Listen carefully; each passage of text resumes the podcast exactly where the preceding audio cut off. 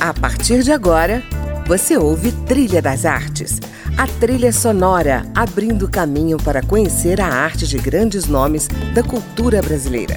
Música, opinião e informação na Trilha das Artes, com André Amaro.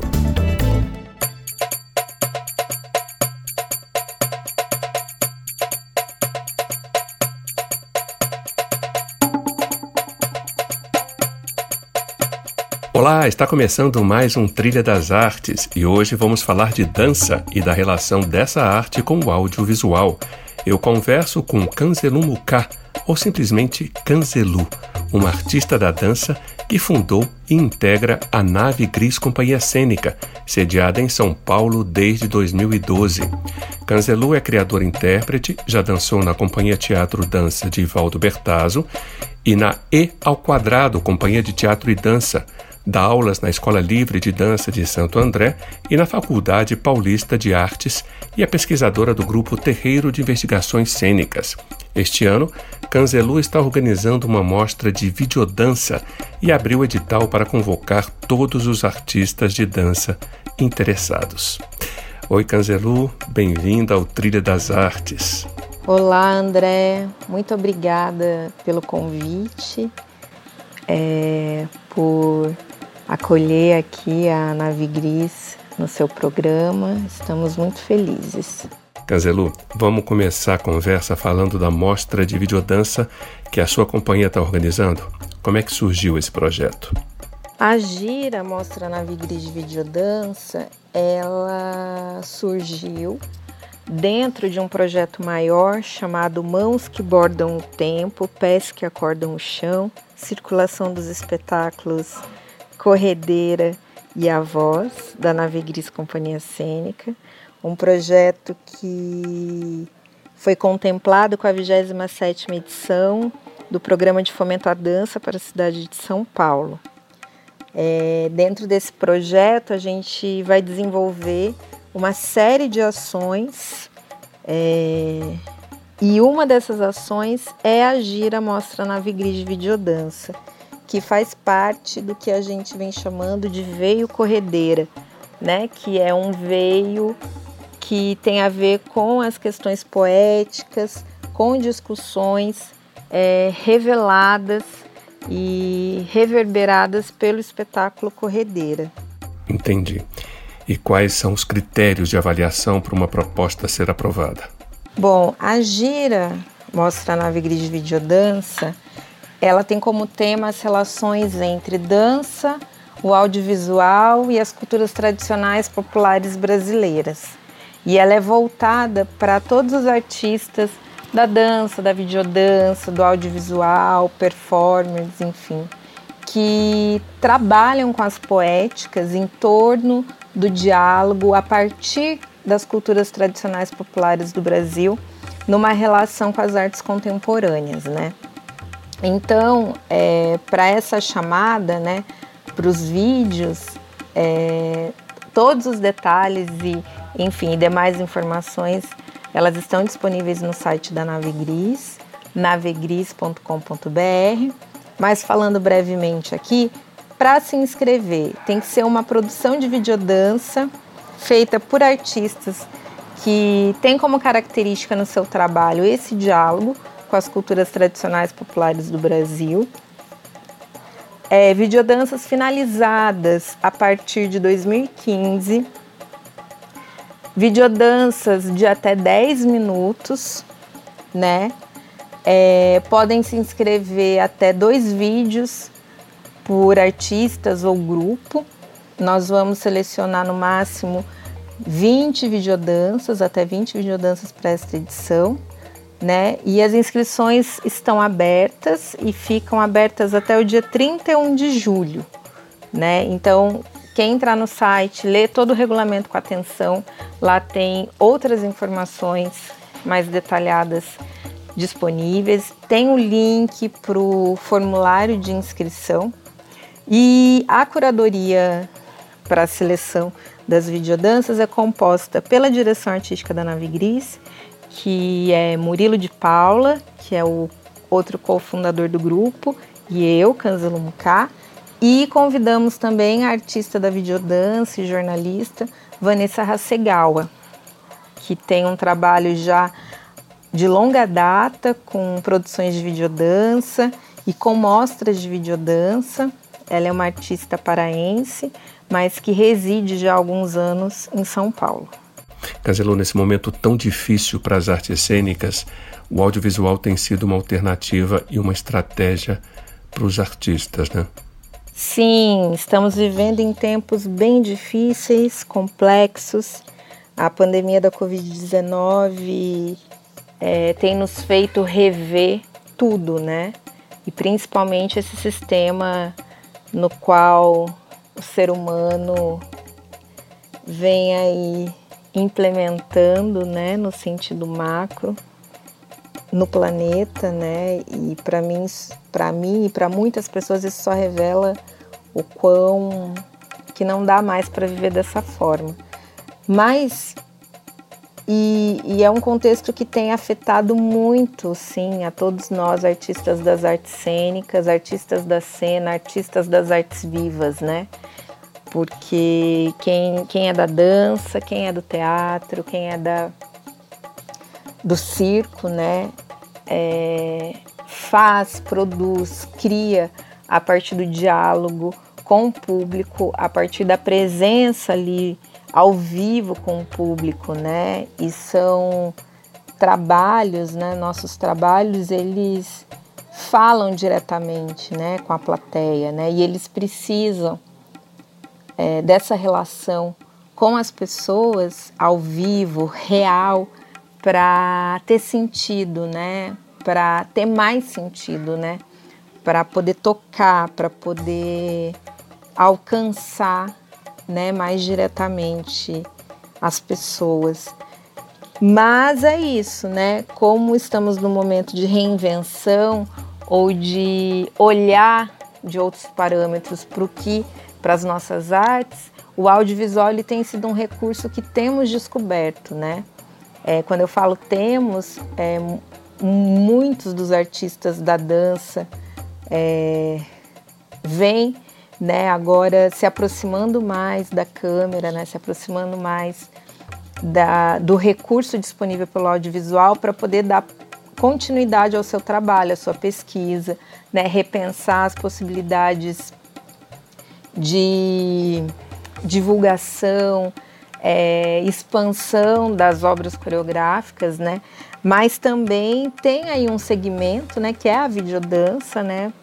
É, por isso também a mostra que já a longa data, há muito tempo, é, olha para isso, né? Olha para esse diálogo e para essa especificidade, né? Porque videodança não é nem dança nem cinema, né? Nem audiovisual puro. É uma linguagem em que é, você tem ali um, um, uma intersecção, você tem ali uma, um pensamento sobre né, o que, que significa essa relação vídeo com movimento, vídeo com dança, né? O que, que modifica um, uma coisa na outra, né? Então acho que, que, que estamos no processo também de reaprender, né? De continuar os nossos aprendizados nas relações possíveis do movimento, da dança, né? É, e do audiovisual, né? Como podemos é, seguir em frente tendo como é, parceiro, né, tendo como parceria a linguagem do audiovisual. Maravilha. Bom, vamos ouvir as suas sugestões musicais? Sim, vamos ouvir. A primeira canção, ela é uma canção que hoje ela me suscita muitas reflexões. É, ela foi gravada num período em que não se discutia a nossa falsa democracia racial, num período em que o racismo era extremamente velado, né? E hoje é uma canção que eu gosto dela porque ela na minha infância me, me fazia, em especial um refrão que ela tem, me fazia botar o pé no chão e me conectar intuitivamente quando criança com a minha ancestralidade negra. Eu não sabia porquê, mas ela me fazia dançar e rodopiar, enfim, eu gostava muito. E era uma canção que eu, o que me marcava também era a imagem da capa do disco, que era um disco da Clara Nunes que meu pai tinha, inclusive eu tenho esse disco ainda comigo, em que ela tá toda adornada com elementos do mar, enfim, que se assemelha àquela imagem de Emanjá da Umbanda, né, de Emanjá branca. E foi preciso muitos anos para eu entender que Emanjá não é uma deusa, não é uma divindade é, branca, né? Ela é de origem africana, é uma mulher negra. Mas, é, a despeito de todas essas reflexões, porque eu acho que as obras de arte, né, é para a gente refletir, pensar, né, para nos suscitar tudo isso. Eu escolhi essa música porque ela é uma lembrança muito da do, do, de um primeiro é, contato via MPB, via, digamos, obra de arte, para um mundo que depois, quando adulta, eu vou é, reconhecer e, e trazer é, de maneiras infinitas para a minha produção em dança. Morena de Angola que leva o chocalho amarrado na canela. Será que ela mexe o chocalho ou chocalho é que mexe com ela? Morena de Angola que leva o chocalho amarrado na canela. Será que ela mexe o chocalho ou chocalho é que mexe com ela? Será que a morena cochila escutando o cochicho do chocalho? Será que desperta gingando e já vai chocalhando pro trabalho? Morena de Angola que leva o chucalho amarrado na canela. Será que mexe o chucalho que mexe com ela? Será que ela tá na cozinha guisando a galinha cabe dela? Será que esqueceu da galinha e ficou batucando na panela? Será que no meio da mata na moita morena e da chucalha? Será que ela não fica foita pra dançar na chama da batalha? Morena de Angola que leva o chucalho amarrado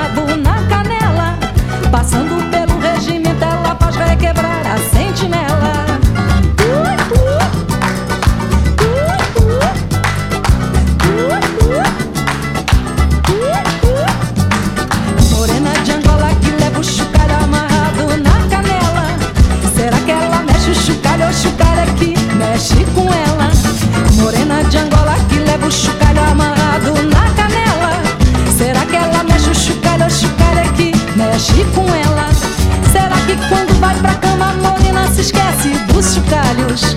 Será que namora fazendo buchicho com seus penduricalhos?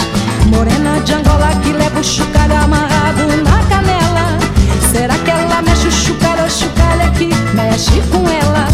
Será que ela tá caprichando no peixe que eu trouxe de benguela?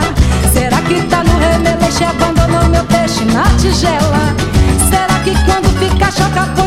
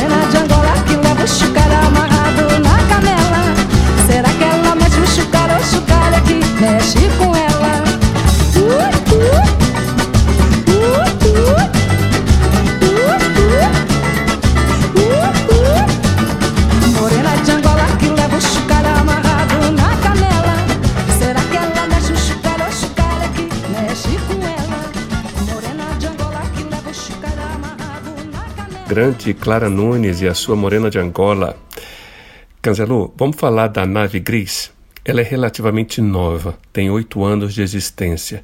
Qual é a proposta principal da companhia?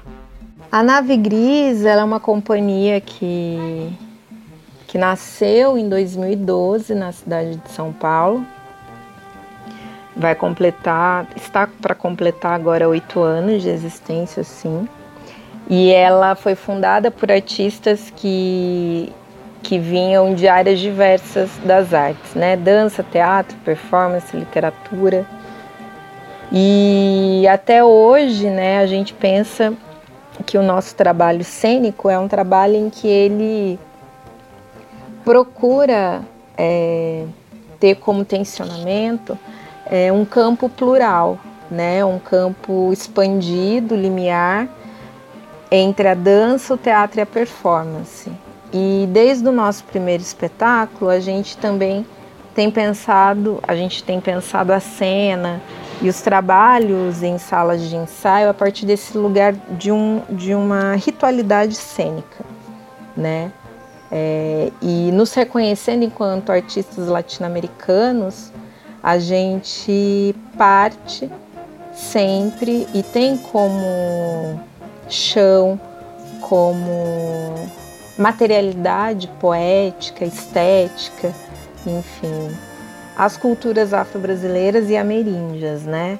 São culturas que nos, que nos dão também esse motor para a nossa pesquisa e, e, e criação artística, em que a gente vai aí afirmando a multiplicidade de vozes, de corpos, de pensamentos. Claro, não excluímos toda uma formação que temos, né, mais tradicional, do que se convencionou do tradicional e formal das artes da cena, né, de origem europeia ou estadunidense, né? E a gente tem trabalhado muito com, com, com a linguagem da dança, né? Os nossos últimos trabalhos é, têm a dança como a linguagem aí, uma linguagem determinante, porém a companhia também olha para outros aspectos da cena, né? E tanto é que o Murilo de Paula, que é o outro diretor artístico e cofundador do grupo, ele é dramaturgo, né? Ele é ator.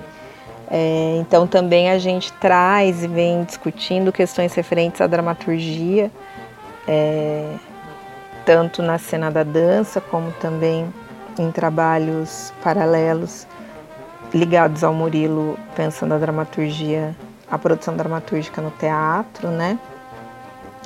E, e por hora é isso, a gente não necessariamente é, se afirma única exclusivamente por uma linguagem, mas até o presente momento a linguagem que tem nos respondido é, mais veementemente é a linguagem da dança, né?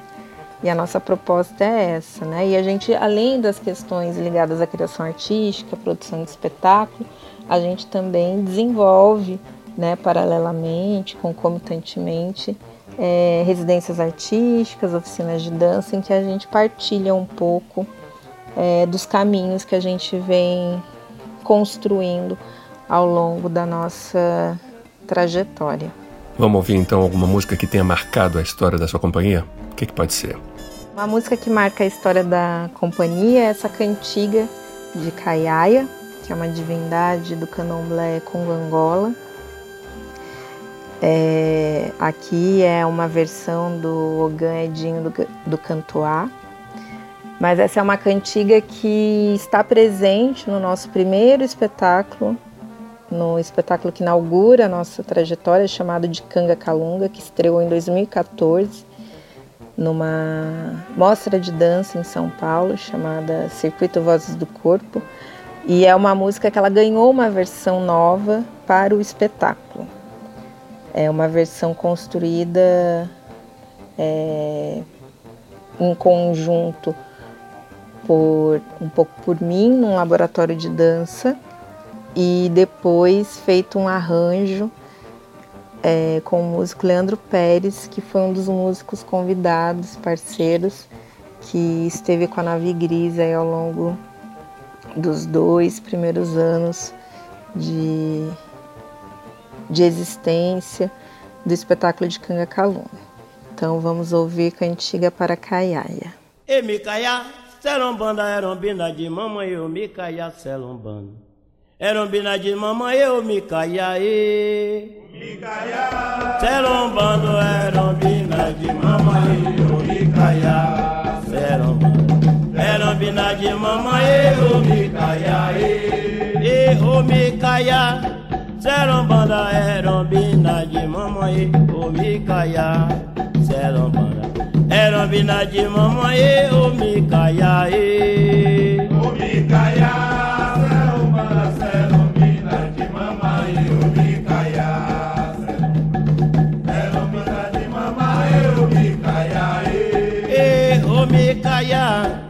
Serombanda era bina de mamãe, o Micaia, Serombanda. Era bina de mamãe, o Micaia, o Micaia, Serombanda, Serombina de mamãe, o Micaia,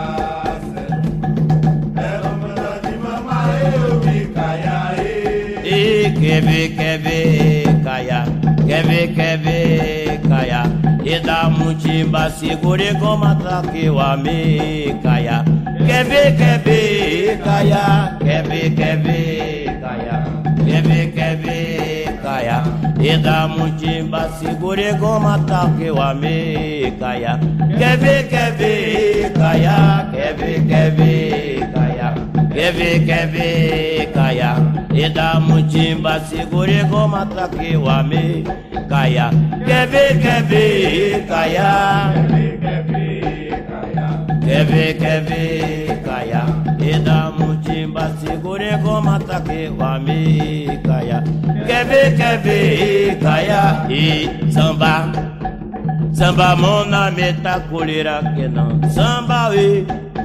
E da mutimba segure como ataque com a mi, caia. Quer ver, quer ver, caia.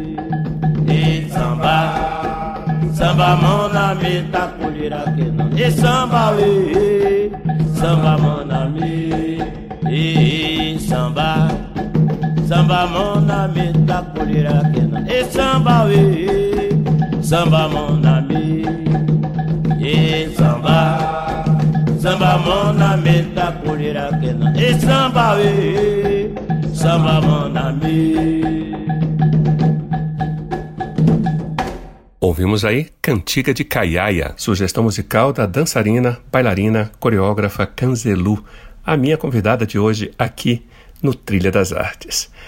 Canzelu, numa época em que o racismo volta com força a ser tema mundial, como é que anda a presença do bailarino negro no Brasil? A presença do bailarino negro hoje no Brasil, ela ainda ela é muito pequena em vista de bailarinos não negros, né? Mesmo nos últimos anos, é, muitos mestres e mestras de uma geração bem anterior à minha, por exemplo, já estarem construindo, abrindo caminhos para a nossa presença é, e ter aí uma nova geração é, conseguindo falar mais, conseguindo é, ter um pouquinho mais de visibilidade, né? Ainda assim é uma presença muito pequena se a gente for parar para pensar com bailarinos não negros, né? A gente tem aí no cenário da dança do Brasil uma dança independente, né? Que, que são grupos e artistas individuais que dependem de subsídio público, de políticas públicas para dar é, prosseguimento e manutenção para os seus trabalhos. E quem é desses artistas independentes todos? Quem são os artistas, as artistas negras e negros? E quando eu falo artistas, eu não quero só focar na ideia de bailarino que é intérprete. Eu estou pensando no criador-intérprete, no intérprete também, né? No coreógrafo, na coreógrafa, né? em quem está fazendo direção pensando em corpos estatais, né, naquelas companhias mais convencionais, estatais, ligadas a corpos de baile, é, do norte ao sul do país, quantas são essas companhias? E nessas companhias, é, dentro do corpo artístico dela, quantas pessoas são negras, né? E do corpo artístico, do elenco, quantos bailarinos, quantas bailarinas temos? Quantos e quantos coreógrafos residentes temos, né? É, nos últimos anos eu tenho tido contato com muitos artistas e muitas artistas negras, mas da cena paulistana, né? É, se em 2010 eu não via essa cena negra tão evidente na cidade de São Paulo, é porque anos depois, depois de muita discussão, depois de um enfrentamento público, porque também a classe da dança tem uma dificuldade em assumir os seus racismos estruturais, né? É, eu começo a ver aí na cena é, uma presença negra um pouco maior, mas ainda para mim é insuficiente, né? Independentemente se esses bailarinos é, têm uma produção artística, um discurso artístico em que eles é, partam ou se inspiram da sua ancestralidade enquanto pessoas negras, mas todos eles ali levam para a cena né, as suas experiências, né, enquanto sujeitos e sujeitas negras, né, que vivem no Brasil, né. É, ainda sinto que é uma presença muito pequena, mas tenho esperanças, apesar de tudo, de que daqui a 10 anos esse cenário se modifique, né? E já que estamos falando, né? Eu não, porque isso não é novo para mim. Mas a maioria das pessoas agora tem tido contato com essa palavra antirracista, antirracismo, que as pessoas então repensem, né? Ah, se eu, se eu sou antirracista, né? Então, quais são as políticas e as ações efetivas que eu vou ter para combater o racismo dentro dos meus grupos, dentro das minhas companhias, dentro dos meus corpos de baile, né? Por que, que eu não olho é, para um bailarino negro? Por que, que ainda eu eu, eu tenho um perfil preconcebido em mente do que um baila de como um bailarino, de como uma bailarina, de como uma artista, um artista da dança precisa ser para ter visibilidade, para estar tá em cena, né? É, enfim. Muito bem. Bom, Cazelu, eu queria que você escolhesse mais uma música agora para a gente finalizar. Para a gente finalizar, eu gostaria que ouvíssemos Caxambu, um samba do Almir Neto, que marcou muito a minha infância, mas na versão da Carol Conká, que é uma versão que eu gosto muito porque traduz para mim de alguma maneira o que no corpo, o que na dança a Navi Gris vem refletindo sobre ideia de corpo encruzilhada, corpo como encruzilhada.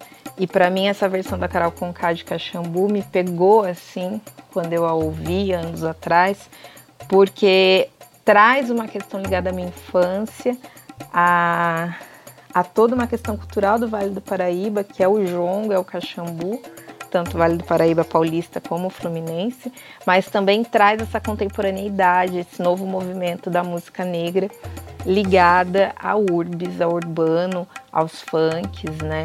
Enfim. E eu também quero muito agradecer pela participação no Trilha das Artes e dizer que para saber mais da Nave Gris e de todas as ações que a gente vem é, realizando, por favor, acessem nosso site navegris.com.br. Temos também Instagram, arroba Navegris, e a nossa página no Facebook, facebook.com.br Navegris.